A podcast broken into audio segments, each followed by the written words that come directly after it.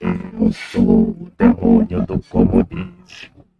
E hoje nós vamos ter uma conversa. Bem com vocês?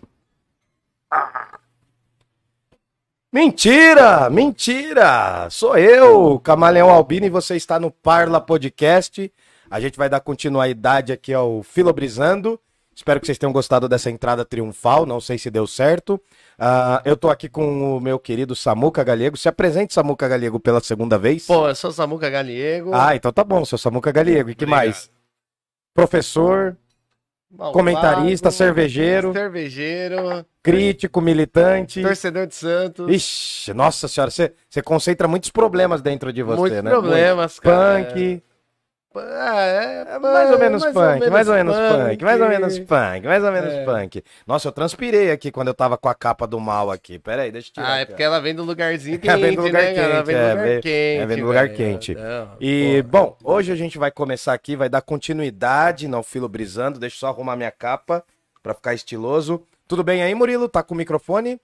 Tá Som aí, tá tá aí? legal? Salve, dá um salve pra galera aí. Hoje você tá de voz da consciência. Fala com a galera, fala Salve oi. galera, estão me ouvindo bem? Ah, eu sou o Murilo Eusébio Estão vendo bem? Ah. Eu sou o Murilo Eusébio e eu sou o Camaleão Albino e vocês estão.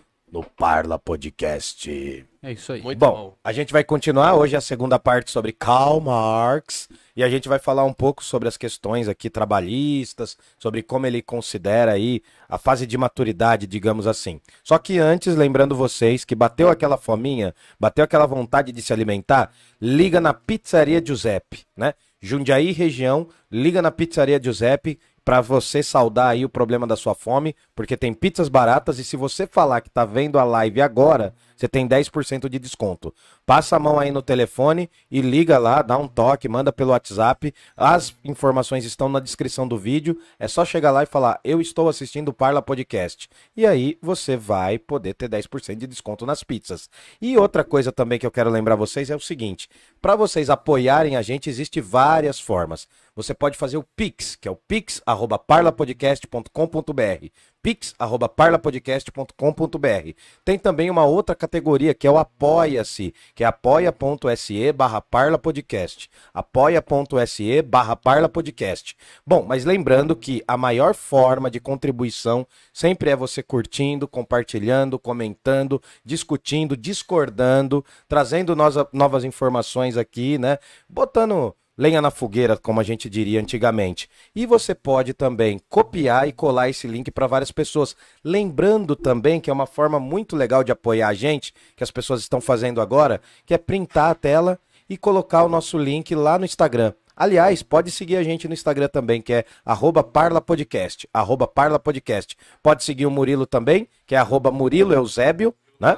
Murilo Cássio, Murilo Cássio. E também pode seguir-me, né? Essa pessoa que vos fala, esse pequeno demônio que vos fala, que é o Camaleão Underline Albino. Você não tem Instagram, né? É, eu não posso Você não se rendeu ainda. Instagram, Não precisa, Instagram, é, não muita dá. rede social, é velho, muito, muita Ô, rede mano, vai dar muito trabalho, cara. Dá, Tem- ó, a dá. gente tem, a gente tem Twitter, a gente tem, pode falar Twitter, né? Twitter pode. A gente tem aqui o YouTube, a gente tem a roxinha, a gente tem a roxinha, a gente tem o, nossa, tem um monte de coisa, cara. Tem um monte de coisa, tem e-mail, não, não, não dá conta de nada, mas a gente Ah, tenta. eu tenho telefone fixo, Nossa, tenho... você ainda paga o telefone eu tenho fixo? telefone fixo, tenho... Pode falar Facebook? Pode, Facebook pode. Facebook. É do mesmo dono, né? Acho, sei lá Whats- também. É, tudo que o Grupo Meta oferece aí, É. tirando o Instagram, Sim. tu- Telegram você tem? depende da situação. Você viu que é, você viu que tá chegando uma nova, uma nova parada aí, né? Uma nova plataforma aí que o Monark vai entrar, você viu? Que é uma plataforma que lá nos Estados Unidos permite qualquer liberdade de expressão. Você já viu isso daí? Mano, Tá pra sair aí, chama Rusk, não sei o que que é. Olha. É uma outra plataforma. Ah, não, mas dá, isso daí dá pra falar porque Não, nem mano, chegou ainda. ó, o que esse cara faz e o cachorro cagando, pra mim é a mesma coisa. É verdade. Então, beleza. Não, o cachorro tem, dou mais respeito, dou mais moral. Beleza. Mano, então vamos lá, cara. A gente vai dar continuidade aqui. Galera, já vai deixando o like. Se você não gosta da gente, pode deixar o dislike também. Vai comentando, vai compartilhando e vamos falando aqui, né? Vamos mudando. Pode ir, Murilinho? Bom, Som tá firmeza? o som tá bom para as criançadas aí de casa? Cara, É, se você tiver dúvidas, perguntas, o que, que você acha que o demônio do comunismo vai fazer com você essa noite? Né? Pode mandar essa pergunta. ó. Qual que é a sua suspeita? A gente tá galera, Podem mandar perguntas aí. Ó, a voz da consciência falando. E já tivemos uma boa noite da Gabi aqui. Boa noite, Gabi. Um beijo pra Gabi. Uhum. E quero pedir pra galera é dar o like. diferenciado, né? Você viu que é, uma, é diferenciado. É, É, um, é um cumprimento diferenciado. Tá sabendo, certo, tá certo. É um cumprimento certo. apaixonado. É, ela, a ó. comoção. Tananana. É, comoção, velho. Ela falou que tá, tá sozinha lá na, no trabalho. E você sozinho aqui, com a você gente. imitando um demônio e ela ficou com medo. Coitada. Não, ó, eu peço desculpas, mas É. eu sou um anjinho. Ela falou que ficou com medo depois que você tirou a máscara. Ah, não, geralmente é assim. geralmente é assim. Ainda Ô. bem que eu já namoro pra não correr mais risco. Deixa eu só pedir pra galera aqui. Agora melhorou, né? Melhorou, né? Deixa eu pedir pra galera tirar foto que tá assistindo a gente, tirar print do Printa celular, a nossa se tela. vendo na TV aí, tira foto e marca a gente lá no Instagram, beleza? Que a gente compartilha todo mundo depois. Beleza, então. Fechou? Fechou. Bom, galera, Podemos vamos curtindo, começar, compartilhando. Tá, cara, vamos ser bem direto ao assunto. Digamos que uma das melhores obras para começar a ler Marx foi o Ideologia Alemã, você tinha falado, e o Manifesto Comunista, não, é, foi? Eu falei, a luta de classes A luta de classes na Alemanha, certo? Manifesto do Partido Comunista, que são livros mais simples. E tem um também que hoje a gente vai, vai falar muito dele, que é o Salário, Preço e Lucro. Opa, esse é importante, hein? Esse Eu é importante. Sou trabalhador também. Eu ia trazer o livro, mas por motivos de força maior É. não, não rolou. Motivos né? de Por barreiras aí financeiras. Cibernéticas. É. A gente tá fazendo de tudo pra não desmonetizar o canal, cara. É impossível. A gente tá brigando com a Matrix. Tá ligado? A gente tá fazendo de É. tudo. Já entramos desmonetizado, gordinho? Já- muito provavelmente já entramos. Provavelmente. Tá ativado ainda? Ah. Nossa, então esconde as marcas, esconde Então- as marcas. Então vai desmonetizar é agora. É, então beleza. Cara, só vou pedir pra você pegar aquela plaquinha que a gente esqueceu de pegar, ó. Ah. Aí, do Parla. Ela, ela solta, cuidado. Calma aí. Aí. Aí a gente coloca aqui. Que essa marca eu acho que pode, né? Porque foi a gente que criou, então, né? É a única marca que não dá lucro aqui na, na nossa, É, na nossa imagem. Desmonetizar sua É. própria marca, É. vai rolar uma. É, desmonetizar uma o que tá relação- desmonetizado. Uma relação dialética. É, e é precarização total. Beleza. Aqui, tá bom? Aí. Tá, então beleza, mano. Cara, hoje Ah. a gente vai falar um pouco desse lance da questão da- das formas e conteúdos e, e essas relações de duplicidade. Pô, só dar um salve aqui que semana passada. Deus salve, manda beijo pra quem você quiser. gente O outro já falando- usa também pra isso? É, é, mandar aí um salve pra galera do, do, do Siqueira, do, do Anchieta aí, que, que Ô. falaram, comentaram aí da semana passada. Ó, um salve pra galera do Anchieta, eu conheço, lembro de vocês. E, e também mandar um salve aí pro, pro Brunão e Paline, que estão lá em Goiânia. Ô, um beijo, um abraço. vocês per- perguntou semana passada do mestrado, e hoje, como a gente vai falar de forma mercadoria e tal, cara, eles deram uma puta força na hora de definir a forma do projeto, que Ah, foi então beleza. fundamental aí, me deram altos conselhos aí, altas dicas, fo- foram fundamentais. Então, mandar um abraço aí pro camarada, pro Brunão. Beleza. E pra E Aline. você, tava, você deu umas pernadas pra lá, você deu umas pernadas pra lá, você não tava por lá? Pô, inclusive, fiquei com eles lá na casa deles, Ah, lá, cara. entendi, Porra, entendi. legal pra caramba, recomendo, tá, Tá, ligado? beleza, Vale então. Ouviu bastante sertanejo universitário? Putz, cara, não ouvi nada. Nada? Nossa. Por incrível que pareça, ouvi muito samba, MPB e rock. Não, mas na casa deles, mas na rua. Também, na rua, Na rua principalmente. Mandar um abraço pra galera do Breguelas lá. Nossa, Os Breguelas, Saudades do bar lá, Ah, então cara. Tem beleza. dia que eu até sonho com o bagulho. Haja bar. Não, então beleza, mano. É, Murilinho vai dando um toque aí quando quiser falar as perguntas do chat. Vambora então.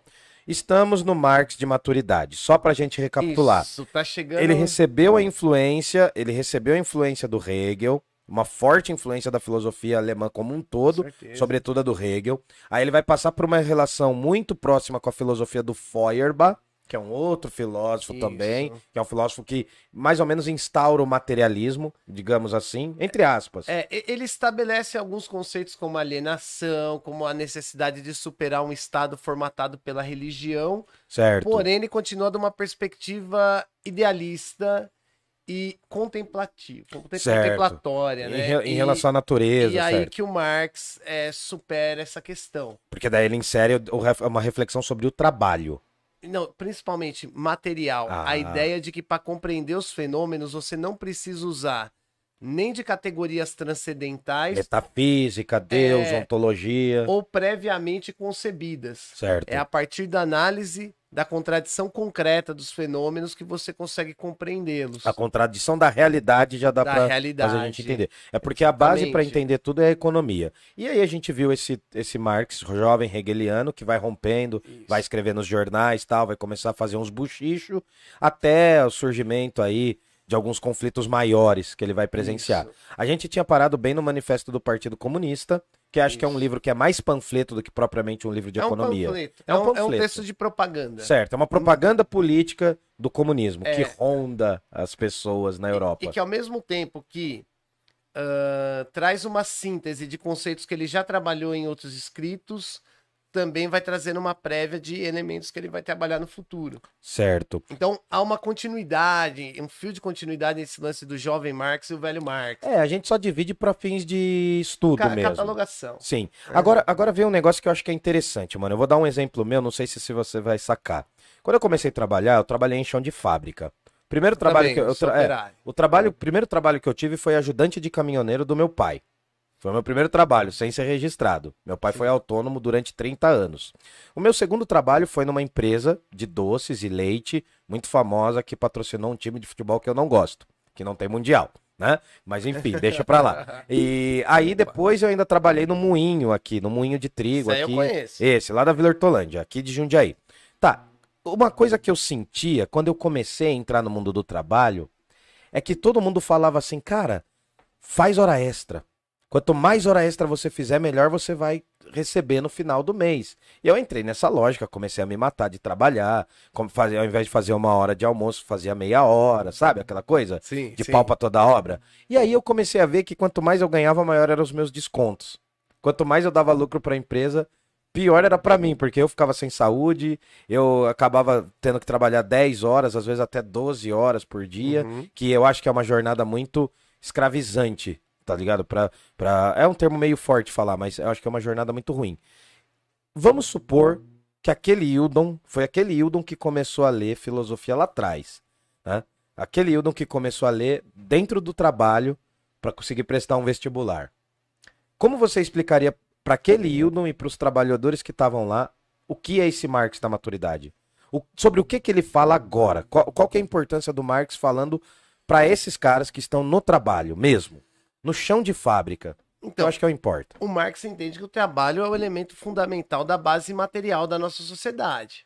Sem trabalho não existe nada. Sim, Sim. É, como dado que pra gente conseguir fazer qualquer coisa, desde fazer hora extra até ir ali na esquina ou tomar uma cerveja, você precisa estar vivo. Uhum. ah, as, as maneiras como essa, é, essa manutenção da vida é garantida, materialmente falando, que é o quê? Comer, beber, Se vestir. se vestir, carne e osso, material Sim, concreto. O físico mesmo. O trabalho é um elemento fundamental, porque é ele que consegue ah, colocar a natureza a serviço do atendimento dessas necessidades, principalmente dos elementos que não são encontrados nela. Então, por exemplo, não existe pomar de camiseta. Não existe verdade, plantação verdade. de sapato. Verdade. Então Sim. isso vem do quê? Do trabalho do homem. Né? da ação humanidade. direta na natureza. É, a natureza ela produz valores. Só que o trabalho consegue transformar e adequá-los às nossas necessidades. Entendi, entendi. E, e então o trabalho é um elemento fundamental que diferencia a gente, por exemplo, dos animais. O trabalho é uma virtude humana.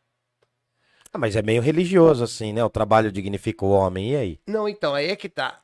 O trabalho, ele dignifica o homem, mas a questão é: o trabalho não se define por si só. Ele é também uma. Ele define também relações sociais, ele se estabelece por relações sociais. Entendi. E ele vai acabar se organizando dentro daquilo que é um elemento ah, chave para a compreensão do marxismo, que é para entender a sociedade, você precisa entender o modo de produção. Como aquela sociedade desenvolve tipos de trabalho, desde o trabalho mais tranquilo ali no ar condicionado até o trabalho mais degradante, E mais, digamos assim. como que organiza esse trabalho e até como define o que é o trabalho degradante e o que não é. Sim.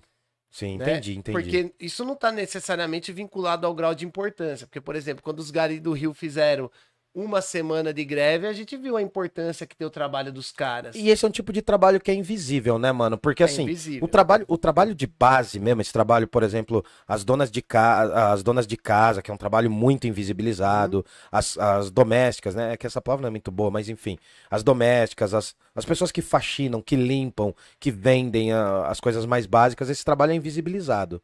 E, e é socialmente invisibil- invisibilizado, porque esse é a base, né, mano? São Então, as mãos e os pés que movem o O mundo. modo de produção, ele é uma categoria histórica. Então ele se desenvolve historicamente, define a sociedade, e se ele é de natureza histórica e social, ele é de, ele é de natureza relativa, ele passa por transformações. Que muda conforme a época. Desde quando os seres humanos passam a organizar esse trabalho dentro do modo de produção e percebe que há uma disputa por um excedente, a possibilidade de produção de excedentes e uma disputa por ele, você começa a ter diferentes modos de produzir aquilo e de se apropriar do excedente.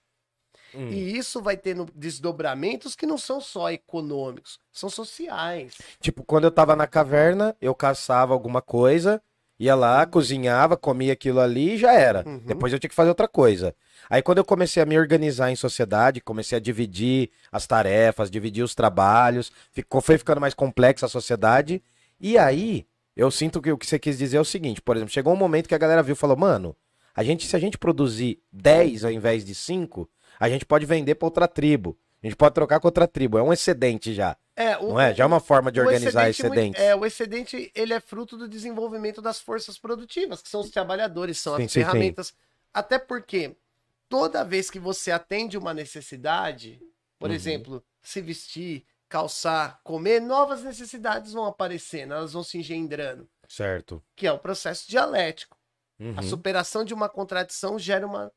Outra, uma uma nova. nova. contradição. A gente falou disso justamente com o Hegel. Tese, antítese e síntese. e síntese. O mundo está constantemente correndo, E sim. isso não acontece só no campo das ideias, acontece, Acontece. primeiro no cotidiano material. Pro Marx é primeiro no cotidiano, né? Exatamente, é Sim. primeiro no cotidiano. É Certo. nesse ponto que, ao mesmo tempo que ele endossa o Hegel, ele critica, Critica e o rompe com o Hegel. Entendi. E aí é que tá um elemento fundamental que é o seguinte: não é só o trabalho, né? O modo de produção ele também organiza, quando a gente fala forças produtivas, os trabalhadores, os recursos, a divisão dos resultados.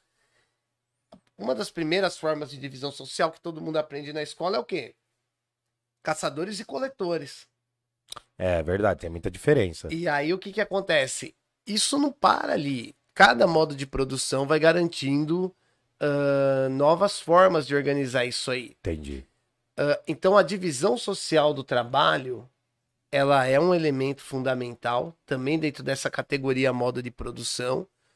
O trabalho é um elemento central e o modo de produção, ao agregar é, as forças produtivas e as relações de produção que garante a nossa sobrevivência, contempla o aspecto da totalidade. Sim, Que é uma soma coisa- de todos esses trabalhos que, mesmo. que sim. é algo que está na, na- no horizonte do Marx também por conta do Hegel, né? O todo é a verdade por Hegel. Sim, sim, a totalidade, sim. E aí tem um ponto fundamental que é o quê? Ah, as relações de produção e as forças produtivas também têm como desdobramentos é, impactos sociais. Isso tem, então, o, o, o Marx, para explicar essa diferença e ao mesmo tempo essa unidade, ele, ele até recorre a, a um termo da arquitetura, né? é? Infraestrutura e superestrutura, que é o quê? A infraestrutura é aquilo que é concreto. É as relações de produção, são as forças produtivas, é o trabalho, é os recursos, é a, a distribuição. O que, que é a superestrutura?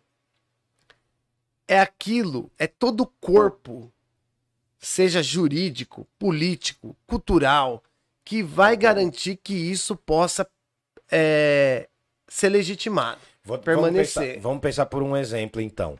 Numa fábrica, quem vamos supor, numa fábrica de biscoito, quem faz a massa, quem empurra os carrinhos, eu tô falando porque eu fiz muito isso. Sim. Quem faz a massa, quem empurra os carrinhos, quem tem que limpar, são os trabalhadores. É e aí tem, tem a superestrutura, que é o RH. O RH é a Sim. superestrutura. Ah, o É aquele é cara que, aquele cara que, aquela galera que tá administrando gente. Não, né? para pegar ainda nesse campo da engenharia, por Aham. exemplo, a infraestrutura são os pilares. Igual Sim. nós estamos aqui, tem os pilares que fazem com que esse cômodo seja quadrado. Sim, sim. A superestrutura é o acabamento da casa, que É faz com que a gente não veja a infraestrutura, mas que está diretamente ligado a ela. Eles formam uma unidade. Sim. Não a casa só com a estrutura e tampouco a casa somente com acabamento. É, se ficar só com acabamento, é Exatamente. casa de mostruário. É E- que nem aquelas coisas de apartamento, e- que é só E mostruário. qual que é a fita? A Uhum. grande sacada do Marx é o quê? A superestrutura, o acabamento, eu posso pintar isso aqui, eu posso até provocar efeitos diferentes aos olhos. Por exemplo, se eu pintar essas paredes de preto e o teto de vermelho, vai dar a impressão que isso aqui é mais Comprimido. estreito, sim, sim, comprimido. Se eu pintar isso aqui, por exemplo, ah, de verde, de azul hospital, vai dar um, um sintoma mais de calma, de amplitude. Mas o fato é que isso aqui continua sendo quadrado. Portanto, a plena compreensão desse cômodo eu só consigo analisar com a superestrutura e com a infraestrutura. Tem que ter os dois juntos, com a é dialético. unidade, porque a infraestrutura mostra o quê? Que por mais que isso possa estar diferente, segue sendo um quadrado. Sim. Essa é uma sacada fundamental do Marx, por quê? Porque até então você tinha a questão do idealismo e você tem uma questão que começa a justificar certas injustiças da sociedade, certas desigualdades, como algo vinculado ao coraçãozinho dos seres humanos. Ah, tipo, ah, ele é pobre porque ele quer. Ele não. Pior, Porque ele não faz tanta hora extra, é por isso que ele não ganha e bem. pior, Como, por aquele exemplo? clássico, o ser humano é mal por natureza. Nossa, eu escuto isso Ele é todo- egoísta por É, natureza. Nossa senhora. Não há Escuto como. muito essa. É, a ideia de igualdade é lutar contra a natureza humana. É, é suprimir as diferenças. Como se o contrário da diferença fosse igualdade, mas não é. E a igualdade nem em si é igualdade, mas enfim, entendi. É, entendi porque- que- Quando a gente fala de igualdade, a gente está falando principalmente nas relações de infraestrutura, de trabalho. Veja, o contrário da igualdade é a desigualdade. O contrário da diferença é a indiferença. O Zé Paulo Neto tem uma palestra que ele fala Uhum. isso. José Paulo Neto é um professor de serviço social da UFRJ. Recomendo para quem quiser ler Marx, tem um livrinho dele da coleção Primeiros Passos, o que é marxismo. Uhum. O nome pode falar, né? Se não mostrar a capa. É, o nome pode, não E sei tem se um a gente vai ser desmonetizado, mas dane-se. o contrário da, da, igual, da, da, da igualdade não é a diferença. O contrário da igualdade é a desigualdade. O contrário da diferença é a indiferença nesse sentido estrutural. Entendi. Então, Entendi. assim, e aí é que tá. Para nós, eu, no meu caso, que é, tenho essa linha e, e, e luto e milito pelo comunismo, a ideia para nós é o quê? Que a gente só vai conseguir exercer. Eu sou totalmente favorável ao direito às diferenças. Eu acho que cada um tem que ter a religião que quiser, tem que ter a vi, a, o modo de vida que quiser, a, se- a orientação sexual que quiser. Porém, a gente só consegue exercer a plenitude das diferenças em condição de igualdade. Básicas, né? Sim. É porque parece, virou absurdo falar assim que Sim. você quer casa pra todo mundo. Meu, quantos, Virou absurdo que você quer emprego pra maior parte das pessoas Meu, no país. quantos amigos nossos já não teve que deixar de falar, por exemplo, sua orientação sexual, senão não arruma emprego, senão é expulso de casa, senão não vai ter os recursos mínimos de sobrevivência. Quantos amigos nossos não tiveram que mudar su- sua forma de vida Sua forma de pensar. de pensar disso. para garantir a sobrevivência. E aí que tá. A diferença ela é suprimida justamente no sistema que diz que respeita Que é o as, mais as libertário. é. distinções. E- Esse que você falou, ah, a natureza humana não vai mudar, é, é aquele assim, né? Tipo, ah, não, o capitalismo não, dá, não vai dar certo, por, o, o socialismo ou o comunismo não dão certo, porque a natureza humana é, o homem é, É. mal por natureza.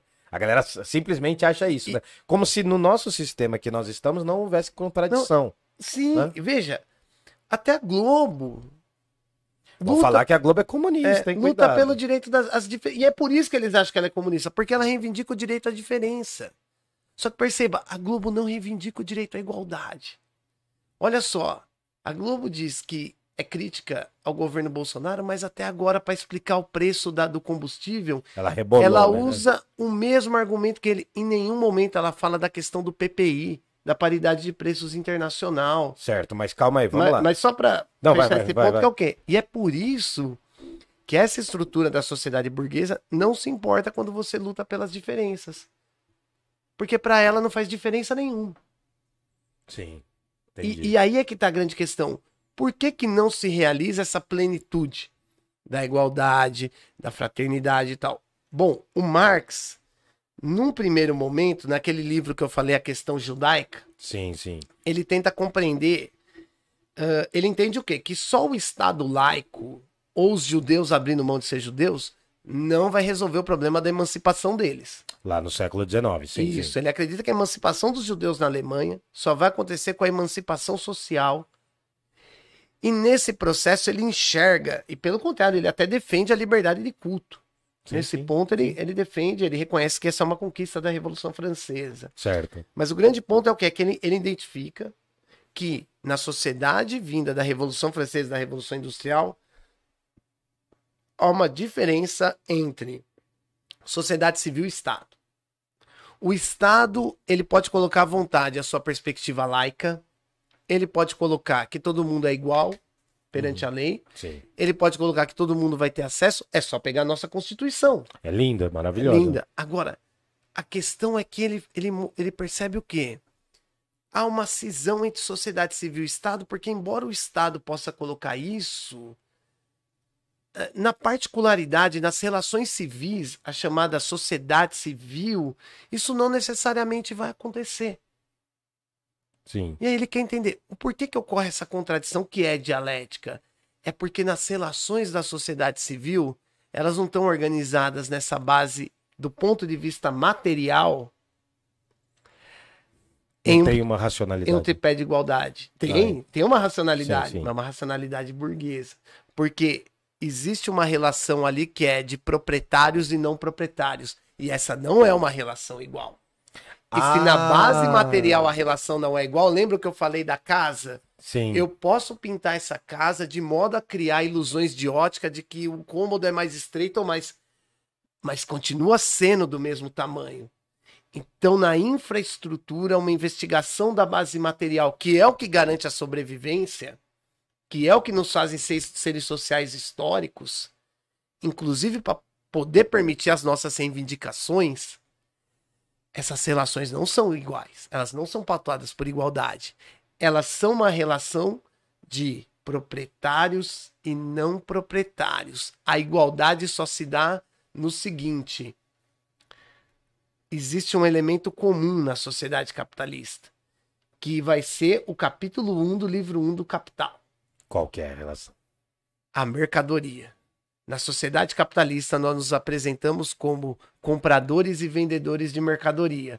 Tudo que existe na sociedade capitalista, ela só existe na forma mercadoria. E essa é uma novidade no modo de produção. Certo. Então, você está querendo dizer que pro Marx, se eu, por exemplo, assim, combinei de capinar ali, tem um monte de mato ali, eu combinei de capinar com o Murilo, que não tá aparecendo, ele vai me dar 10 reais por duas horas de trabalho.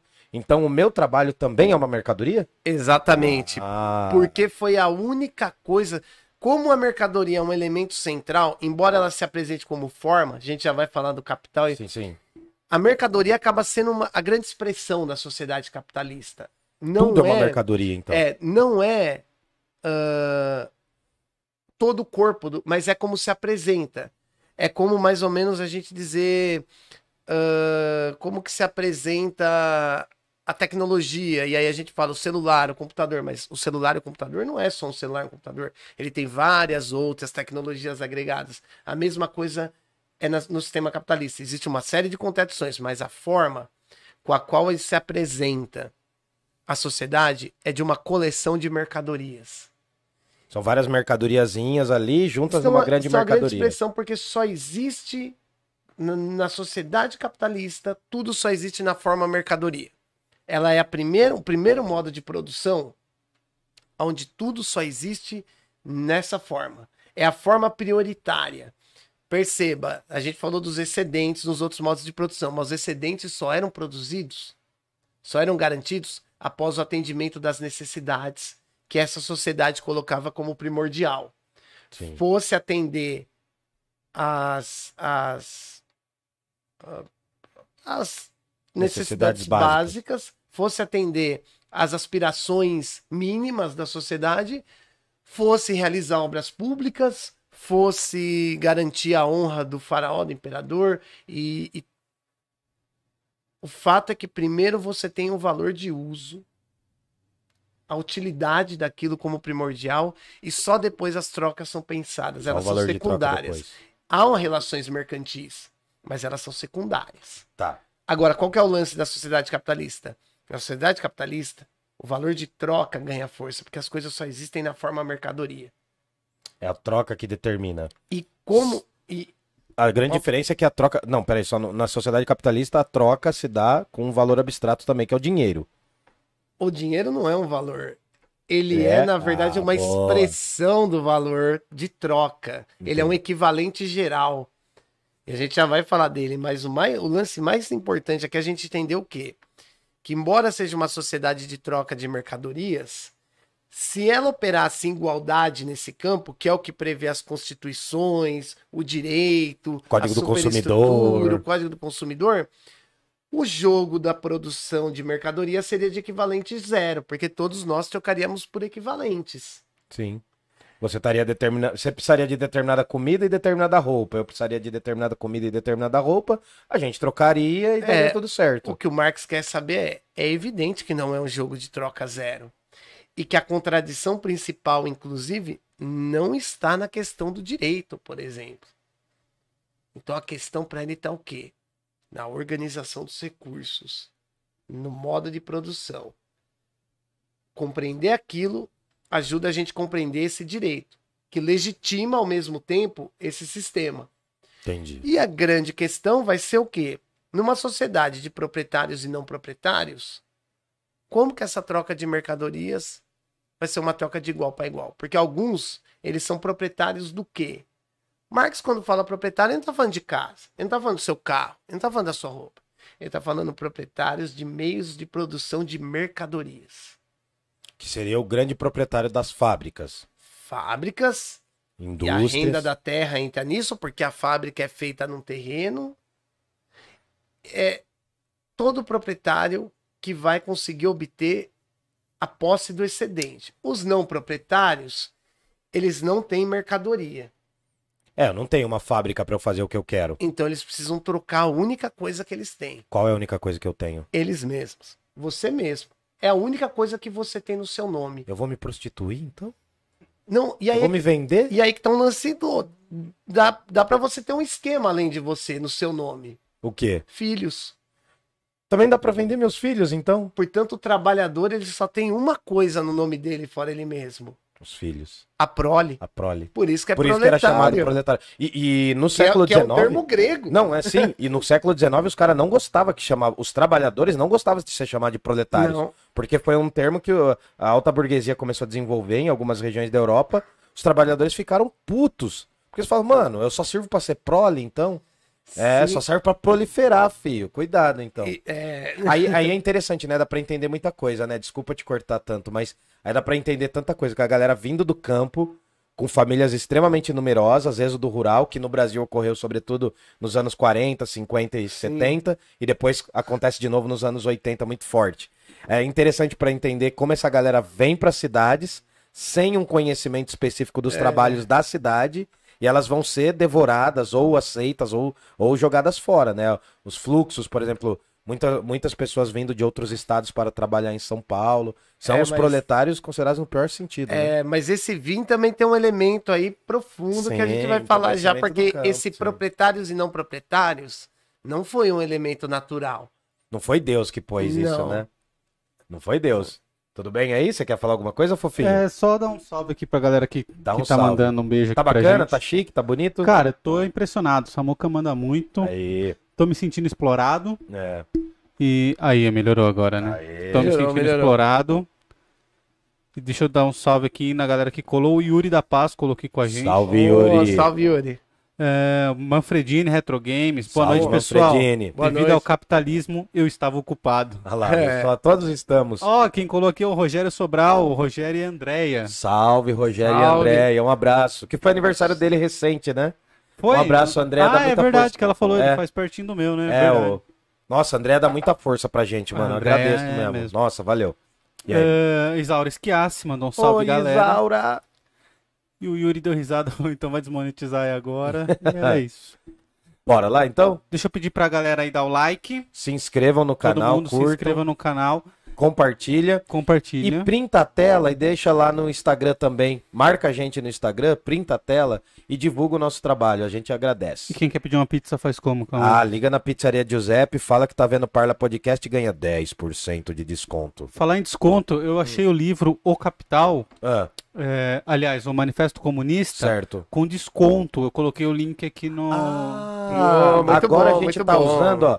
Se você abrir aí, vocês vão ver que a gente tá usando o link da Amazon para poder divulgar os livros que a gente fala aqui. Isso fortalece muito o nosso canal. Então, se você tem interesse em comprar os livros, se você quiser comprar o livro Manifesto Comunista, na outra conversa a gente já falou de outro livro, 1984, vai lá na descrição, abre o link e compra por esse link, porque daí ajuda o nosso trabalho, beleza? Lutamos contra o capitalismo falando da Amazon. É, não, mas é. Eu, ia, eu ia fazer um comentário sobre isso. Essa é a inclusive. porcaria da contradição. Porém, todavia, entretanto, a Mas- gente vai tentar implodir o sistema. Aí é que tá, não Vamos é. morrer, mas a é, gente vai tentar. Não é uma contradição. Por quê? Por quê? Porque, veja, Por que um socialista de iPhone pode ter um iPhone? porque Ah, o iPhone é, é como a galera fala, ele foi produzido pelo capitalismo. Pois é, tudo no capitalismo foi produzido pelo capitalismo, assim como tudo que a burguesia comprou antes de ter a sua supremacia era produzida no feudalismo. sim, é pro trabalhador, sim, é sim. quase igual a gente querer criticar os abolicionistas porque eles tomavam café. Entendi. Porque, veja, é lógico que o abolicionista ele consumia coisas produzidas pela escravidão, porque tudo no Brasil era produzido pela escravidão. Mas não quer dizer que ele concordasse com a escravidão. Não, quer dizer, é, é exatamente essa a questão. É, é quase igual falar assim que todo cristão, no final dessa quarentena, só vai ser cristão se ele tiver crucificado. Entendeu? É, perceba, hum, o capitalismo ele é um, Pensei numas coisas é, e tem uma coisa, às vezes as pessoas perguntam assim, o capitalismo é bom ou ruim? Cara, ele é uma forma histórica. Que vai além, né, de bem e mal, É, né? Tanto que o Marx, por exemplo, ele reconhece no Manifesto Comunista, quem adquiriu o livro aí vai ver, ele Vai reconhece no nosso link. a capacidade. Em nenhum momento Marx questiona a capacidade do capitalismo colocar as forças de produção em marcha. Ele vai falar, cara, é o sistema que mais produziu e mais se expandiu. Em menos Em tempo. menos tempo, Sim. o modo de produção capitalista, ele tem uma capacidade de produção e de colocar as forças produtivas em marcha que é fenomenal. Mas a questão é o quê? Há uma tendência muito forte em todo modo de produção de as forças produtivas, que são trabalhadores, máquinas, eh, relações de produção, relações monetárias, em um dado momento, entrar em choque com o modo produtivo. As forças produtivas entram em choque com a relação de produção. E lembra que eu falei que elas são a unidade, a totalidade do modo? Sim. Se elas entram em choque, há um grande, uma grande chance de você abrir para um período de transformações. Posso pensar num exemplo? Pode. Por exemplo, a nossa indústria, ela foi de base por muitos anos, Foi. tal, nacional desenvolvimentismo, Isso. falando do Brasil. Chegou um momento em que o trabalhador não especializado não é mais procurado. Ele Sim. entra em choque, porque a gente está tendo uma, uma mudança, uma digitalização dos sistemas, a gente está mudando as Isso. formas de trabalho e os trabalhadores que são a força de trabalho não estão preparados. É por isso, por exemplo, que a gente vê um fenômeno no Brasil, que acontece em vários lugares, né? O Brasil é uma periferia do mundo, É. aquele lance do, da, da migração dos cérebros, tá ligado? Que as Isso. pessoas saem daqui, porque as, a mão de obra qualificada sai daqui, claro que é mais complexo do que isso. A mão de obra qualificada sai daqui, as pessoas que estão aqui nem sempre são especialistas para exercer determinados trabalhos. Tem a ver com isso? É, mas. É, não, então depois eu quero entender essa questão específica também para explicar o que é a proletarização. Tá. Inclusive para falar da questão da hora extra, mas olha só que coisa. O desenvolvimento das forças produtivas no capitalismo está submetido à maior acumulação de capital através do quê? Da redução de custo da mão de obra. Então você pega, elas sempre tem uma tendência à automatização, por exemplo. Uhum. Cada vez mais automático, cada vez mais botão, É, né? mas Os veja, como, Jetsons. mas veja como elas entram em choque com o modo de produção. Ah, há há 30 anos atrás, o Brasil tinha torno semiautomático, máquinas de metalurgia semiautomáticas. Alguns lugares era automatizado, tal, mas era em, em menor escala. E a jornada de trabalho no Brasil era de 44 horas semanais. Hoje, o Brasil tem unidades de produção plenamente automatizadas, é, com maior produtividade E a jornada de trabalho continua sendo 44 horas semanais, com 14, 16 milhões de desempregados. Quando poderia estar todo, todo, trabalhando todos e trabalhando menos. E assim a gente teria mais tempo para se dedicar às nossas aspirações humanas. E tendo menos raiva do trabalho. Que não é uma coisa que a gente deveria ter ódio, porque é uma virtude. Mas é que tá. O modo de produção não está organizado para emancipação humana. Ele está organizado para acumulação de capital. Exato. E aí é que tá. E é Ó- ó importante contradição. ter 14 Ao me- milhões, 16 milhões de desempregados, Claro, né? Porque tem um elemento de poder social aí. Sim, o, sim, o exército de reserva. É, o Mikhail Kalec, ele vai falar isso, olha, quando ele vai falar da questão da demanda efetiva, porque tem muito aquele lance, a gente vê no Facebook a galera falando, pô, mas será que o cara que tem uma empresa não vê que se ele empregar pessoas, elas vão trabalhar, elas vão consumir e elas vão garantir giro da produção, que é o chamado princípio da demanda efetiva. O Keynes tem essa leitura, o Kalec também tem essa leitura, mas o Kalec tem essa leitura por uma via de esquerda. E ele coloca o quê? Olha, isso é evidente. Só que existe um elemento aí que é o poder social. Uma sociedade de poucos desempregados, a classe trabalhadora aumenta o seu poder de barganha. Porque ela, consegue exigir mais. ela né? tem melhor compreensão da sua necessidade. Uma sociedade com muitos desempregados vai ter o Exato. quê? Ah, se, se o cara tá trampando aqui, É. o encarregado fala: não, mano, se você quiser sair hoje, sai. Já tem outros 10 Tem. aí te esperando. E- Esperando a fila. né? Exatamente. Agora, se não tem 10, tem só dois, a história é outra. E veja, aqui a gente ainda está falando em termos de funcionamento capitalista. A gente nem está falando de revolução. É só para mostrar como que há uma contradição profunda nesse sistema. E aí é que tá. Mas a grande questão é o que para o Marx, para além de- dessas que a gente já colocou, existe um outro elemento muito importante que é essa reflexão que ele faz eh, desse trabalho enquanto mercadoria, porque é uma das coisas que levou a isso, porque se é uma sociedade de proprietários e não proprietários, mas para o Marx essa não é uma questão é, natural, ela, ela é histórica. E tem alguns fatores aí, por exemplo, no caso da Inglaterra, que é uma das referências que o Marx usa para o capital, ah, para o salário, preço e lucro, que inclusive é um livro também que eu recomendo, depois se puder deixar aí no link, Salário, Preço e Lucro, Trabalho Assalariado e Capital. Eles estão compilados juntos pela editora Expressão Popular. Certo. É, vale a pena. Ah, é um processo histórico. Os camponeses ingleses, eles não se tornaram não proprietários, eles foram desapropriados. Eles tinham propriedade, foram tirados. É, na verdade, e eles trabalhavam no sistema coletivo do feudalismo. Daí tem havia- cercamento, sim. com todos os problemas que poderiam haver no, no feudalismo como modo de produção, é como existia uma prioridade do valor de uso, havia uma terra que era garantida para eles, que eram as chamadas terras comunais. Sim. Isso foi retirado deles Pelo rei, né? pelo Rei. rei. E E vejam, gente querendo que volte rei no então, Brasil. e aí, Tem mas, monarquista no Brasil. mas cara. mais do que isso, o E- elemento do papel do Estado no desenvolvimento do capitalismo. Sim. Quem garantiu uma massa de desapropriados imigrantes foi uma ação da política de Estado. Os cercamentos. Sim.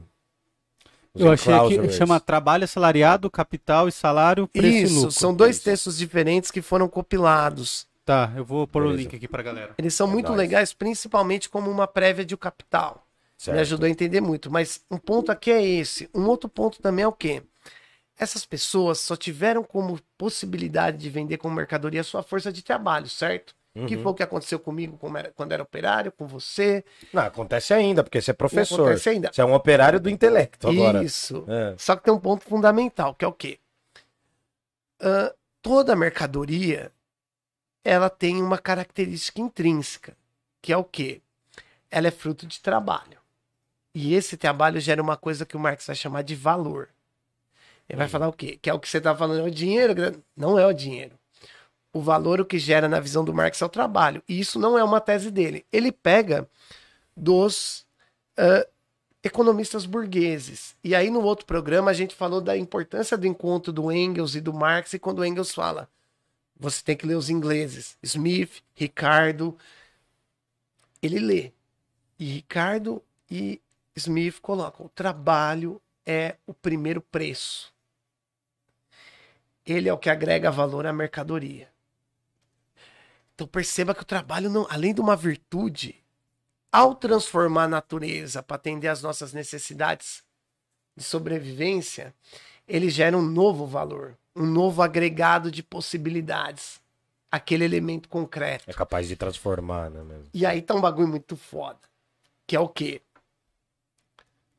Toda mercadoria tem esse valor e elas são trocadas naquele esquema que eu falei do valor de troca a partir do trabalho que está agregado ali.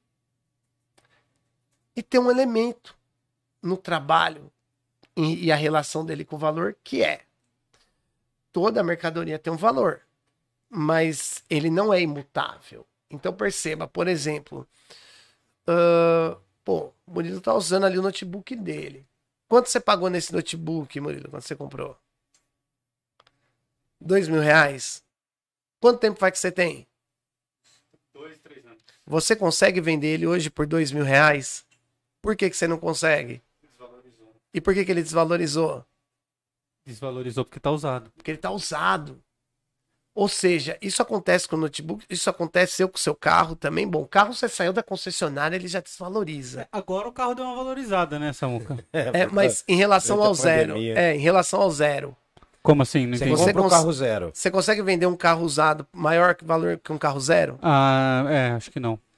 Um celular e tal. Nossa, Então, celular, a gente pode dizer aqui que tem um celular padrão. descartável, né? Toda mercadoria, quando é utilizada, ela perde o seu valor de troca em detrimento do seu valor de uso. Mas tem uma mercadoria que isso não acontece. Qual? O trabalho. O trabalho é o contrário. Quanto mais você usa trabalho, mais valor ele agrega. Quando você trabalhava lá na, na No moinho, quando você trabalhava, o trigo virava farinha e ele passa a ter um novo valor. Quem agregou esse valor? O trabalho. Ah, mas o, o Rio não só operava uma máquina, mas a máquina é fruto do quê? Do trabalho. Ah, mas a máquina foi feita com trabalho e os trabalhadores, ah, eles também trabalham. Ou seja, o valor das mercadorias, ele pode ser mensurado pelo tempo de trabalho socialmente necessário. Veja, as forças produtivas em conjunto produzindo aquilo que é necessário para nossa sobrevivência. Porque se fosse só o trabalho individual, a gente poderia falar que um, um trabalhador preguiçoso gera mais valor na sua atuação, porque pô, Sim, é. o cara demora mais para fazer os bagulho, tá ligado? É melhor. Porra. Entendi. Agora, perceba, não é o que acontece. É o trabalho socialmente necessário. E, e- e olha que bagulho foda. O trabalho, além de ser uma virtude que se tornou vendida como mercadoria, ele é uma mercadoria que quanto mais utilizada, ao invés de perder valor, mais valor gera. Só que esse valor, basicamente, vai pra onde? Não É. vai pro trabalhador. E aí que tá, as coisas, elas são negociadas pelos seus valores. E o valor é mensurado pelo trabalho. Então, se eu quero saber mais ou menos, é claro que existem outros elementos para definir o preço, que vai ser a expressão de troca, que aí entra o dinheiro. Sim. É o preço. Claro que se você tiver mais trabalhadores disponíveis ou mais notebooks disponíveis, pode haver uma queda do preço. Se você tiver menos trabalhadores, menos notebooks, é um aumento. Mas vocês já perceberam como que a gente geralmente fala? Por exemplo, você falou que você pagou 10, 2 mil no seu notebook. Se só tiver dois notebooks disponíveis no mercado, o preço dele vai estar mais alto em relação ao Ao? valor. Você já percebeu que às vezes a gente fala isso? Ah, esse preço está mais alto do que o valor. Esse preço está mais baixo que o valor. Tá mais caro, Mas né? o que, que é o valor? Aquela sensação então? de estar mais É, caro. Então o né? mercado, ele regula os preços. Mas ele não necessariamente define o valor, na É, visão do Marx. é um pouco aquele lance de tipo assim, eu entrei agora pra ver, tá 2 mil. Eu fechei a página, abri de novo, tá 2.400. Tipo, Então, é o mesmo notebook. Não mudou o preço, não, Não. mudou o valor que ele, que não, ele mudou custou. o preço, mas não Ali- mudou é, o valor. Você- Mudou o preço. se- O que não mudou é o valor. Ele já tá feito. Geralmente- Quem trabalhou já trabalhou. Quem já fez já Geralmente, o que, que você ia falar? É, o preço está maior em relação ao valor. Uhum, O preço está mais baixo. Tanto que dificilmente esse notebook vai chegar a 18 mil reais. uhum. Eles, Ao os menos que preços, se extingam todos os notebooks É, do país, né? os assim. preços geralmente orbitam em relação ao valor. Entendi. das mercadorias mais comuns. Claro que existem exceções. E mesmo essas exceções dá pra gente pensar que, por exemplo, quando falam o quadro da Mona Lisa, mas olha só, o quadro da Mona Lisa ele é vendido a um preço muito maior que o valor. Pois é, mas o mercado de forma geral não é pautado por quadros da Mona Lisa e Só tem um. E tem um outro elemento também. manter a conservação desse tipo de, de Produto. produto é, É exige caro, um é caro, trabalho é caro, também. É trampo. E aí percebam só uma coisa: é todas as coisas são, são mensuradas pelo seu valor e o preço é uma variação do valor de troca. Então o Marx vai falar: olha, toda mercadoria tem o valor de uso, o valor de troca. Valor de uso é o que você leva, valor de troca é o que você paga. Nos outros modos de produção, o valor de uso sempre teve uma prioridade. O modo de produção capitalista é o valor de troca. Mas a mercadoria trabalho tem um elemento diferente. Ela gera mais valor. Só que ao mesmo tempo tem um problema. As coisas são mensuradas pelo seu tempo de trabalho socialmente O necessário. tempo que você gasta pra montar. Notebook, que o modo de produção, né?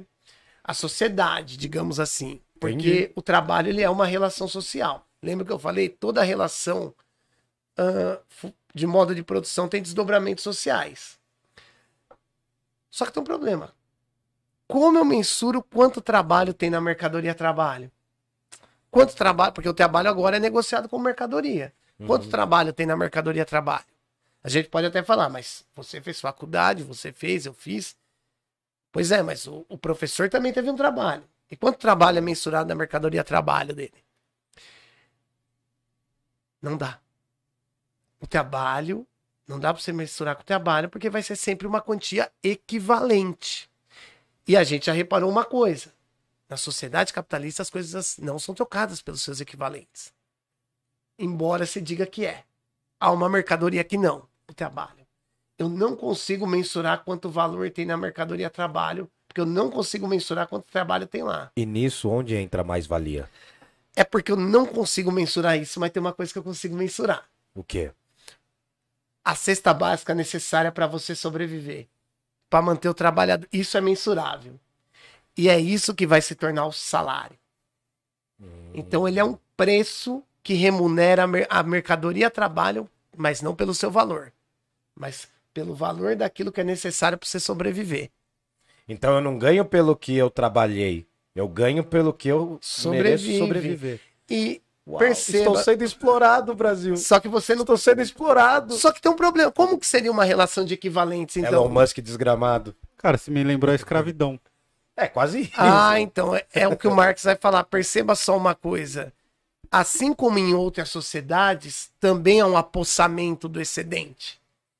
Na Grécia Antiga foi pela escravidão. No feudalismo foi pela servidão. Depois voltou a escravidão moderna. É. Na sociedade capitalista é por esse processo. Só que isso é escamoteado por uma série de relações que nós chamamos no começo de superestrutura, que é o acabamento e que dá a ideia de igualdade. Se você deixar a barba crescer, você fica que nem o Enéas, mano. Porra, né, cara? É foda, né, mano? Ó, Ele era antimarxista pra É, caralho. não, era maluco, maluco. aproveitar aqui, o, o- o Yuri da Paz ele falou: tá uma ótima aula, segue o baile.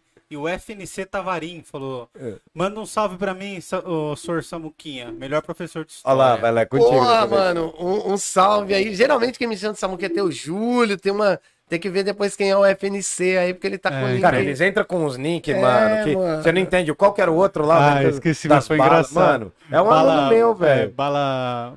Bala Brava, né? É, não bala sei o que brava. bala brava. É, Mano, nem gente nem um cara que falou que é legal ver o Hildon É. como gente normal, né? É, fala pra ele mandar o link da live no grupo do- da escola. Ô, manda lá pra Isso. galera e fala pra ele mandar o nome aí quem é, porque só pelo. É, manda aí, é, gente FNC.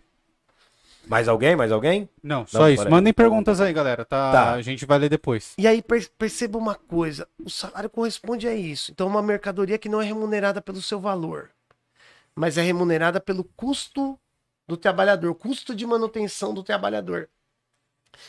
E aí é que tal? Se você trabalhasse só pela garantia do seu custo, aí seria uma relação de equivalentes. Mas é que tem uma questão, né? Veja, do mesmo jeito que um, um, um cavalo no Jockey Club, ele pode come- correr, comer durante 30 minutos. Então, o cavalo lá no Jockey Club, ele come durante 30 minutos. Depois ele só vai correr 30 minutos? Não, ele aguenta correr até duas horas, até três horas, até quatro horas. A mesma coisa. Se a, a sua cesta básica pode ser que o trabalho de duas horas banque ela. o valor que você produziu em duas horas Já paga. vai ser trocado por um valor equivalente da sua sobrevivência. Mas você não trabalha duas horas. Você trabalha muito mais. Dez. É, se eu precisasse 12. trabalhar só pra me sustentar me alimentando, tava de boa. Então, mas e comprar esse, uns livrinhos aí. E esse valor das outras horas? Isso ele é. foi apropriado. Ele é um excedente. Esse excedente vai se tornar o quê? Investimento. Esse excedente vai se tornar lucro. Esse, esse investimento vai se tornar contratação de mais trabalhadores ou investimento em tecnologia para reduzir o número de trabalhadores Sim. e aprimorar a produção. E esse excedente é o que chama mais-valia? Isso é o que se chama mais-valia. Ah, era isso. Então a análise do Marx ela é. pre- o Cara, valor produzido que não foi apropriado por quem produziu. é- em alemão chama Mehrlos. Mer, lo, Mehrlos, né? Que é mais fora. O los significa negação. É. É. muito louco, mano. É muito louco. Eu vi uma vez um professor falando, explicando em alemão, né? Como que. Por que, que ele chegou nesse conceito? Mano, é absurdo. É por cara. isso que o Marx, embora ele não achasse que resolveria o problema, ele foi um cara que sempre saudou muito a luta pela redução da jornada de trabalho. Ah, porque ele viu, ele Porque percebeu isso aí daí. você sim. reduz o tempo que vai para mais-valia e automaticamente você aumenta o tempo do trabalho necessário para sua Não, sobrevivência. isso dá mais oportunidades de postos de trabalho para outras pessoas também. Claro. Quando você aumenta a mais-valia por intensificação da jornada, aí é o que chama de mais-valia absoluta. Quando você aumenta aprimorando a tecnologia, então, por exemplo, a possibilidade de você reduzir jornada, mas depois ele vai aprimorar a tecnologia. E é por isso que o sistema capitalista ele consegue avançar pra caramba no desenvolvimento da tecnologia, da produtividade. Porque o princípio do capitalismo é acumular É, capital. e principalmente você reduz o tempo de trabalho necessário para a sobrevivência do trabalhador, porque o valor necessário para a sobrevivência dele, se você aprimorou a tecnologia, também vai reduzir. E você aumenta o seu. Então, se você tinha uma jornada de 10 horas, o necessário para o trabalhador sobreviver ele fazer em duas, você ganhava 8. Ah, reduziu a jornada em 8. Se ele aprimorar a tecnologia, aquilo que você precisa para sobreviver também vai para uma hora. Sim. Então, é por isso que o Marx fala, olha, o sistema capitalista, ele conseguiu fazer um desenvolvimento formidável das forças produtivas. É, ele não tá negando, né? Ele só quer uma superação A desses grande dessa questão que ele vê é o quê? Existe um elemento de contradição aí que tem desdobramentos sociais. E é por isso que se mantém essa cisão, sociedade civil, so- Estado, e dentro da sociedade civil você tem uma nova cisão de proprietários e não proprietários. Certo. Agora a gente precisa ir encaminhando pro final. E aí eu preciso entender uma parada. tá? Tem duas coisas que eu preciso entender aqui ainda, que ainda tá muito vago pra mim. Ah, e Primeiro, isso é o que ele chama de exploração trabalho. Ah, sim, sim. que é sim. um ponto que também a galera não fala mais, que é o que a gente tá falando. A gente escuta falar muito de inclusão, integração, é, reconhecimento, opre- mas ninguém fala mais de exploração. É um termo que tá banido. Sabe uma coisa que me deixava puto, mano? Muito. Que tinha os 15 minutos de atividades laborais na, na fábrica. Você É, lembra disso? é. Que você tinha que parar 15 minutos, fazer alongamento. E, e é interessante como essas... Ginástica laboral. É, ginástica laboral. E é interessante como essas práticas de melhor qualidade do trabalhador não é pra ele viver melhor, é pra ele produzir Não, mais da sim. fábrica. Pô, a gente Sim. fazia ginástica dentro da fábrica, mas aí teve um dia, aí teve um dia que eu falei, não, não vou fazer, mano. O cafezinho de graça serve pra mesma coisa. É, então. mesma Não, coisa. eu catei e falei, não, não vou fazer, mano, eu vou ficar sentado. Aí veio, veio os caras contrataram uma instrutora pra ir no chão da fábrica, a gente parar por turno, revezado, 15 minutos, ficar alongando lá que nem uns babacas. Pô, você tem sorte, ainda trabalhei Não. numa firma que tinha que fazer ginástica e depois a gente tinha que fazer grito de guerra. É, não, não, aí já não, aí já não. E eu aí, me sentia cara, no passo repasso. aí a mulher falou, não, vamos todo mundo fazer, né? Veio a minha encarregada, eu falei, não, vou ficar sentado.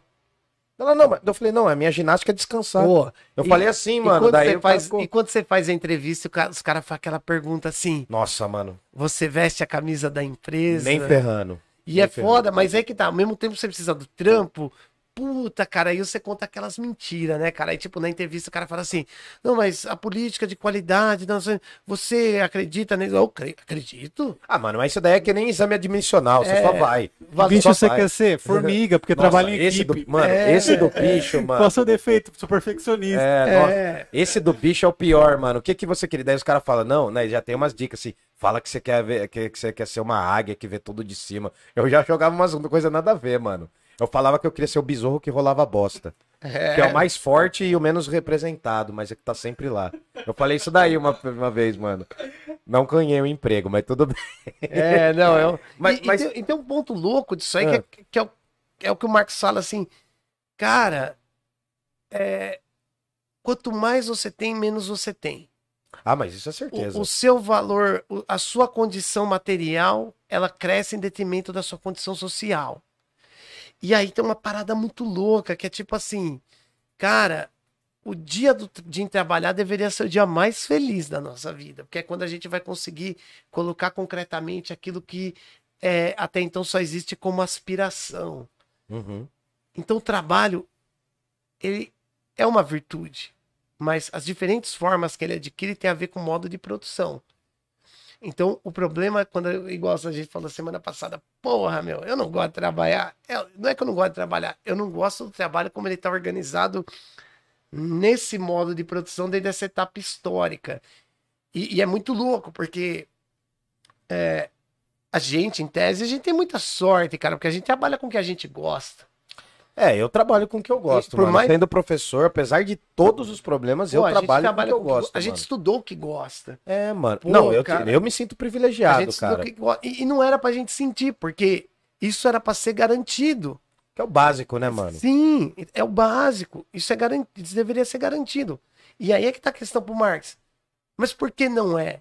E aí não é só desdobramento político, é na questão material. É por, por exemplo, recentemente a gente teve aqui em Jundiaí uma, uma articulação de uma perca muito grande, que foi a da Tribuna Livre, que foi uma luta aí durante muitos Durante anos. muito tempo na, na, na, na de Câmara dos você ter uma Vereadores. sessão de vereadores que seja à noite, a partir das 6 horas, e o que desse a oportunidade das pessoas participarem. E mesmo assim, e eu fui algumas vezes lá, ah, em alguns momentos, dependendo dos temas, ou dos bairros envolvidos, ou da articulação que havia naquela região, você tinha participações massivas. Mas foram em momentos muito pontuais. Na maioria das vezes que eu fui, ainda assim você tinha um ah, um contingente pequeno de pessoas.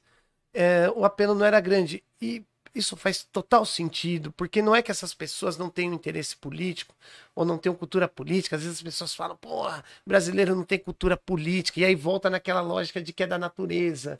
Ah, é na natureza humana, sim, Porra, sim, cara, sim. os alemães, cara, os caras tiveram mais, uma das mais altas filosofias. A música clássica dos caras é foda.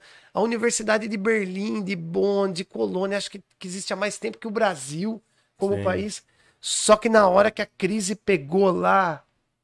hum, No a século galera. XIX, sim. Não, e depois do século XX Sim, sim, também. também. Quando a crise pegou, não foi em cima da ilustração que os caras montaram, foi no Hitler, tá ligado? Então, Sim. tipo, no, porra de cultura é o cacete, tá ligado? O que acontece é o seguinte: Cara, quando, no desespero, o cara vai pro lado mais fácil, né? O mais, cara- imediato. o cara trabalhou das 7 às 5, velho.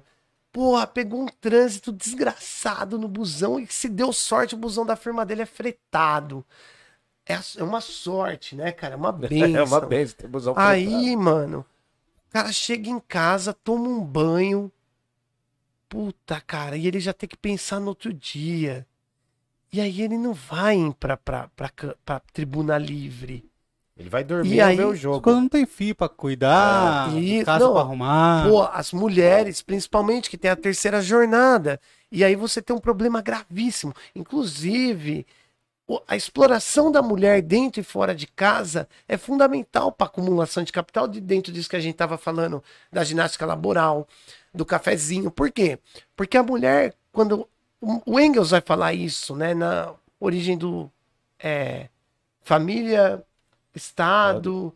Família, estado e propriedade? É. Não, um negócio assim. É, ele vai falar isso, ele vai falar assim, ó, a primeira submissão que teve foi da mulher.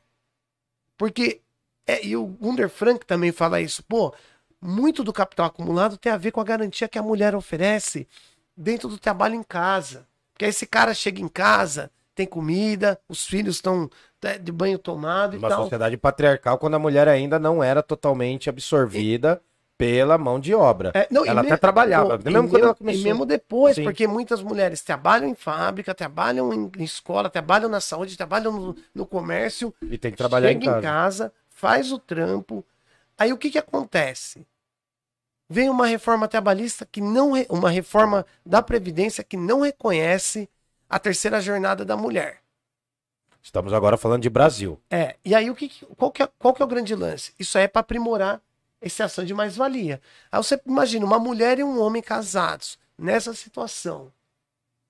Eles vão ter pique para ir para tribuna livre? Não, nem, nem E aí a gente começa a entender por que foi, foi, mesmo com muita luta, a Câmara aprova. Porque ela sabe muito bem o sistema onde ela está aprovando. E E essa, essa Câmara que reconhece a tribuna livre é a mesma que apoia a reforma trabalhista, porque sabe que uma coisa vai anular a outra. Então não dá para ser um democrata no sentido é, é, político, formal e tal, e não ser um democrata no sentido ah, sistêmico da- das relações materiais. E aí é que tá. Hoje a gente vê muito falar isso. A gente está vendo, por exemplo, hoje, um grande entusiasta de tudo que foi desmonte para os trabalhadores, como Geraldo Alckmin, ser celebrado como um democrata. Ele não é um democrata do ponto de vista do trabalhador. Porque para o trabalhador, democracia é justamente o quê? Direito trabalhista, redução da jornada, salários mais justos, porque é isso que vai Aproveitar a garantir vida, sim, sim. a participação qualificada dele nas instâncias da chamada superestrutura, do direito, da política, da cultura. É, mas aí a gente entraria num outro termo do Marx, né? Que já vem lá do diverso do trabalho, que é a alienação, né? Que é Que a não- separação, a não identidade que o trabalhador tem com o seu trabalho, Sim. com a sua O sociedade, desconhecimento de... de todo o processo produtivo. todo o processo produtivo. Ele não se enxerga naquilo, porque de fato esse trabalho, toda vez que ele vende como mercadoria, deixa de ser dele. O Feuerbach começa fazendo essa ligação da alienação do homem com a natureza. Mar... Porque tem a questão da religião. Marx leva a questão do homem com o trabalho. O que, que tem ali no, interme... no interlúdio? O capital. E aí é que tá. Então, quando a gente vai falar coisas do tipo a consciência de classe, pô, o cara não tem consciência de classe. O cara não tem tempo nem pra viver. Pois é, é natural. E muita gente que fala isso também não tem. Porque fala que o cara não tem consciência de classe, mas pondera, por exemplo, alianças e diálogos com tudo que há de pior na política, na cultura e na sociedade. O que que é consciência de classe? E aí entra uma categoria do, ver, do, ver, do Hegel que era consciência em si para si. Sim. Classe em si, classe para si. Classe em si é quando a classe trabalhadora consegue se organizar em nível da produção. Classe para si é quando ela se organiza no nível da produção, no nível político e começa a exigir suas conquistas ãh, e a sua emancipação. Na condição dela de classe trabalhadora. Não é que ela quer ser classe média. Ela, É. ela, ela quer ser o que? Ela quer existir e quer a emancipação. Ela quer ter o quê? O direito de exercer a plenitude das suas aspirações, dos seus desejos e, e- e- dos, seus, dos seus horizontes, dos seus valores. Valores que também acabam sendo subvertidos também da lógica do capital, que é a questão do fetichismo da mercadoria. Aí é outro termo também. Bom, mas não, mas É. a gente vai ter que caminhar pro final. Isso. Eu quero. Não, tá, tá demais, Não, cara. e só tá um demais. ponto que eu queria colocar, tá viu? demais. Quando eu falei da questão da política, dessa contradição, tava falando em relação aos vereadores. A galera que lutou pela tribuna livre, eu acho que foi uma puta luta válida Sim, eu E lembro foi- quando começou. e foi uma conquista. Eu lembro. Só que é uma conquista que é facilmente subvertida, mas não pelas ferramentas políticas.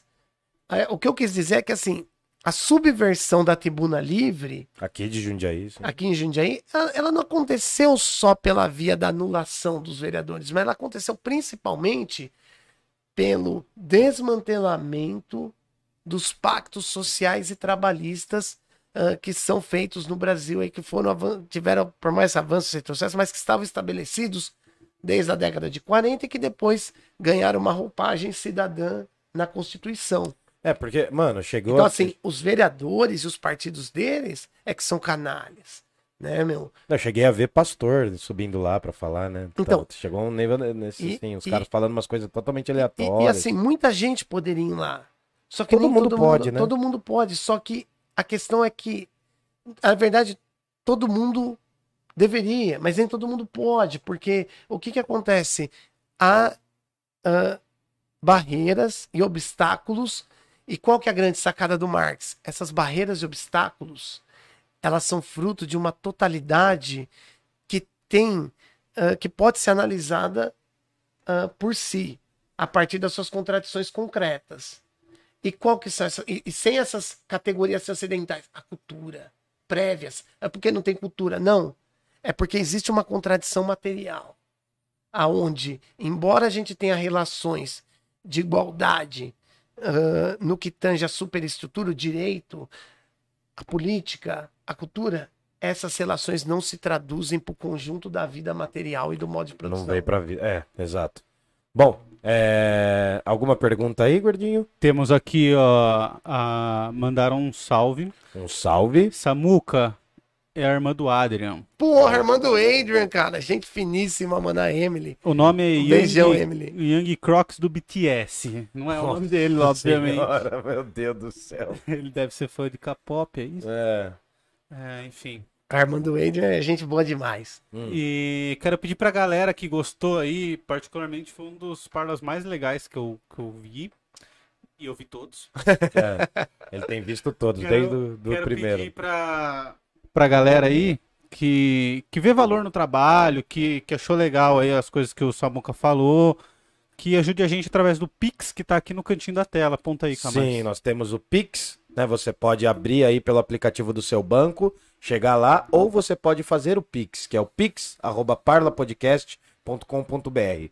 pix@parlapodcast.com.br. Uma outra forma de você contribuir também é pelo Apoia-se, que é o apoia.se barra parlapodcast apoia.se barra parlapodcast. Lembrando que a forma também de você contribuir com o nosso trabalho é divulgando os nossos links para o grupo de família, para os amigos, para os inimigos, espalhando as nossas informações, falando para as pessoas e marcando a gente lá no Instagram. Você pode printar essa tela, colocar o link lá e vai ajudar bastante a gente se você marcar arroba parlapodcast. Lembrando também você pode adquirir o livro que nós mais nos referimos aqui nesse episódio através do link da Amazon que está aqui embaixo. Ó. É só você ir lá, clicar e se comprar pela gente, vocês vão estar ajudando o nosso canal, inclusive. Tudo É, a bem? gente morde umas moedas da Amazon se você comprar Isso. pelo link que tá ali É embaixo. tentar, é tentar Eu achei o livro que ele falou também, que o, que o Samuca falou, e coloquei lá também. Eu só não Certo. sei se tá com desconto. Acho que não tá com Tudo desconto. bem. O Manifesto Mas é Comunista- baratinho, viu? É- eu acho que é, um- é mais. Ah, tava é, ba- 60 pila. É um pouquinho caro. tá Ô, um pouquinho caro. louco. É, então não deve ser, deve ser alguma versão com mais textos. É, Tá. alguma versão Cliquem no link aí e procurem É. lá, que eu procurei bem rapidinho, porque meu PC não dá pra ficar mexendo em tudo e transmitindo live ao mesmo tempo. Certo. Então, se você curte a gente, vê valor no nosso trabalho, a gente agradece muito pelo que você está acompanhando aqui. E o seguinte, só para resumir, para fechar. Chegou uma pergunta aqui, você quer Ah, chegou? fazer... Faz, faz, faz a pergunta. É, na verdade, é o Manfredini, ele tá falando aqui que é impossível ter consciência de classe com a educação atual e com a falta de comida na mesa. O trabalhador está mais preocupado em suprir essas necessidades. Mas Sim. foi pouco. Teremos uma terceira live sobre o tema? Ah, então, eu não sei se a gente vai ter uma terceira live sobre o tema, mas eu queria saber assim, você luta por isso. Ah, tem um grande teórico que é o Messarius, que fala o capital, o Marx além do capital, né? Ele faz uma obra É educação gigante. para além do capital. É, aquele gigante lá, que é maior do que o capital. Eu queria saber o seguinte, ah, tentando resumir o máximo possível.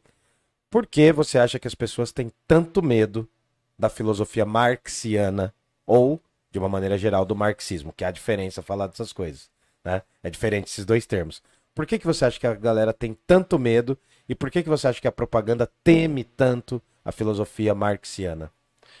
Eu acho que é, é, a propaganda burguesa tem medo basicamente porque a filosofia marxista, o pensamento marxista, ele coloca essas contradições que mostram que a desigualdade, a penúria, as condições de, de pobreza, elas não são naturais, não são culpa das pessoas e não são meramente fruto das inconveniências da vida, mas elas são, na verdade, causas e premissas do sistema vigente. Certo. Em relação às pessoas de modo geral, eu acho que, na verdade, a filosofia marxista ela, ela sofre também um ponto da filosofia em geral. Que é complexo de entender. E não só isso, a gente tem uma sociedade que, como todo, todo sistema social, o feudalismo também fez isso, o, a, a, as sociedades primitivas fizeram isso, todo modo de produção, você vai ter na formação dessa superestrutura o direito, a cultura, a educação, a política, ah, os meios para garantir a, a manutenção do sistema. Então perceba, qual que é a função do acabamento da casa? Justamente não mostrar a infraestrutura, essas contradições. Como o marxismo é uma filosofia de contracorrente que quer chegar com a marretada nisso aqui, é óbvio que, que, que isso Que não vai vai ser aceito. Assim como, por exemplo, durante muito tempo, o conservadorismo enfrentou o liberalismo. O Entendeu? liberal era tão radical quanto o marxismo foi, foi. se tornar. sim. Virou, es- virou, É, virou agora essa bobagem na boca esse desses poço- trouxa. Não, virou esse poço de reacionarismo. Não, e esse, e esse posto dos caras, sou liberal na, na economia e conservador nos É, não, costumes. então virou, virou isso esse é bobagem, poço. isso é bobagem. bobagem.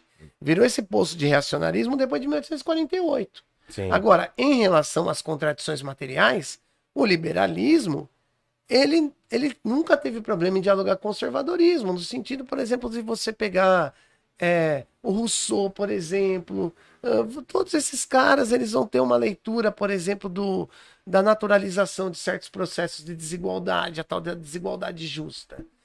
E no caso do que o Manfredini falou, da, da desenvolvimento da, da consciência de classe com essa educação, é porque essa educação está dentro da infraestrutura capitalista. Veja, É essa educação que serve ao propósito de manter as pessoas. a educação não é, ela não é libertadora se você não tiver um projeto de sociedade libertador.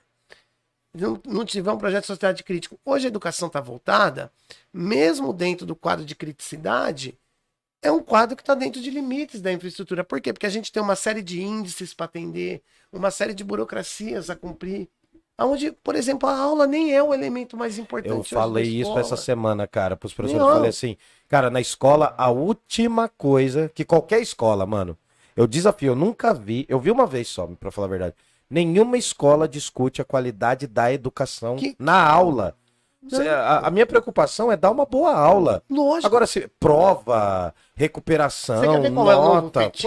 pô. O novo fetiche da educação é competências e habilidades. Ai, nossa, dá, dá, dá tre- tremelique E, e- e aí, assim, a aula, que é a coisa mais importante da escola, se perde. Porque a competência. Não, cara, você dá, você dá aula de história. É, é aula de história.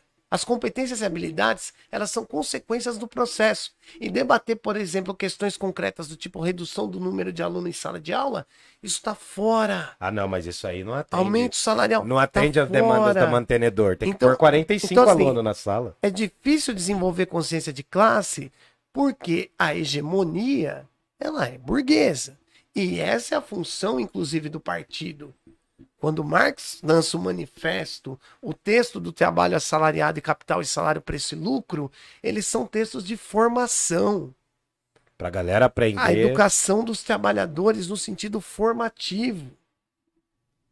Então, assim, é um enfrentamento hegemônico, há um elemento de trabalho pedagógico e que tem que partir dessa perspectiva das contradições materiais. Entendi. Entendi, mano. Cara, eu vou, a gente vai ter que te trazer aqui, quando a gente chegar no século XX, a gente quer fazer uns debatezinhos falando de política no Brasil. Vamos ver se dá tempo pra fazer isso antes de outubro. Legal. E aí a gente vai pôr mais fogo nessa fogueira. Nessa fogueira, não, né? Mais Nesse- lenha nessa fogueira, mais fogo nessa fogueira, não É, sei. Enfim, mais, mais, mais arco. mais Só, arco. só É. respondendo o Manfredini sobre ter mais um episódio, a gente já, gravou três sobre Marx. É, e, é. e o nosso intuito aqui, cara, É é, realmente fazer isso, é fazer a provocação e deixar que vocês procurem aí por conta depois. Talvez num futuro aí, mas isso num futuro distante, nós estamos planejando lançar cursos aqui, que aí nós vamos falar de forma mais aprofundada sobre os temas mesmo. Mas por enquanto a nossa ideia é fazer essa provocação aqui. E eu quero convidar todo mundo que está assistindo para quinta que vem nós vamos falar de Freud, certo? E na terça, eu e o Camares estamos estudando falar sobre dois clipes que saíram. Primeiro, This is America, que, que Lá já é antigo, Gambino. Do, Do Gambino. do isso. Gambino. Isso, do Atlanta, Donald Glover. Isso, Isso, isso. Donald Glover. Que quando saiu eu já achei muito foda, Foi muito foda, bom. Sim. Mas agora saiu um novo. This is not America. This is not Ou melhor, America. This is not America, que é, né, em lat... os latinos. Como que é o nome do. É o Residente. O Porque ele, cara- cantou, ele cantou na CAD 13, sabe? Já que eu já É, daquela. na K13. É, se não pode volver a vida. Que a Maria Rita participa da música. É, eu- É, sobre a América Latina. Eu já ouvi. Não, não- Cara. não pareceu muito assim você cantando. Não, não parece porque eu não tenho a voz da Maria Rita, mas tudo bem. Mas a gente vai fazer uma análise de dois clipes aí. Eu quero que vocês acompanhem terça que vem. E quinta que vem a gente vai falar de Freud e vai relacionar com o Batman. É. Porque eu fui ver o último filme do Batman. E eu gostei do último filme do Batman. Eu gostei, você Você viu? gostou? Ah, mano, eu não sou fã de filme de herói, mas eu gostei. É, o cara agora, ele continua ali na linha dos morcegos, né, cara? É, não sai disso. tal.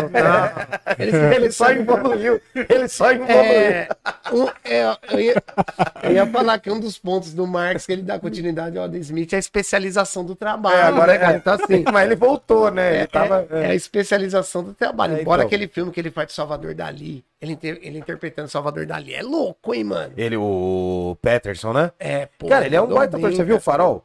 Vi, É um pô, puta, filme, da mano. hora, é um mano. puta filme. A gente analisou ele aqui. Mas bom, Pô, vamos... sexta-feira tem o lançamento do seu livro, mano. É isso que eu ia falar. dia O, o. Manfredini ele mandou aqui, ó. Parabéns, meninos. Pena que foi pouco, seria bom na mesa do boteco. No dia 1, Dia nós 1º de vamos abril. estar num boteco. Dia 1 de abril, quem for de Jundiaí região está convocado para o lançamento do meu livro, né?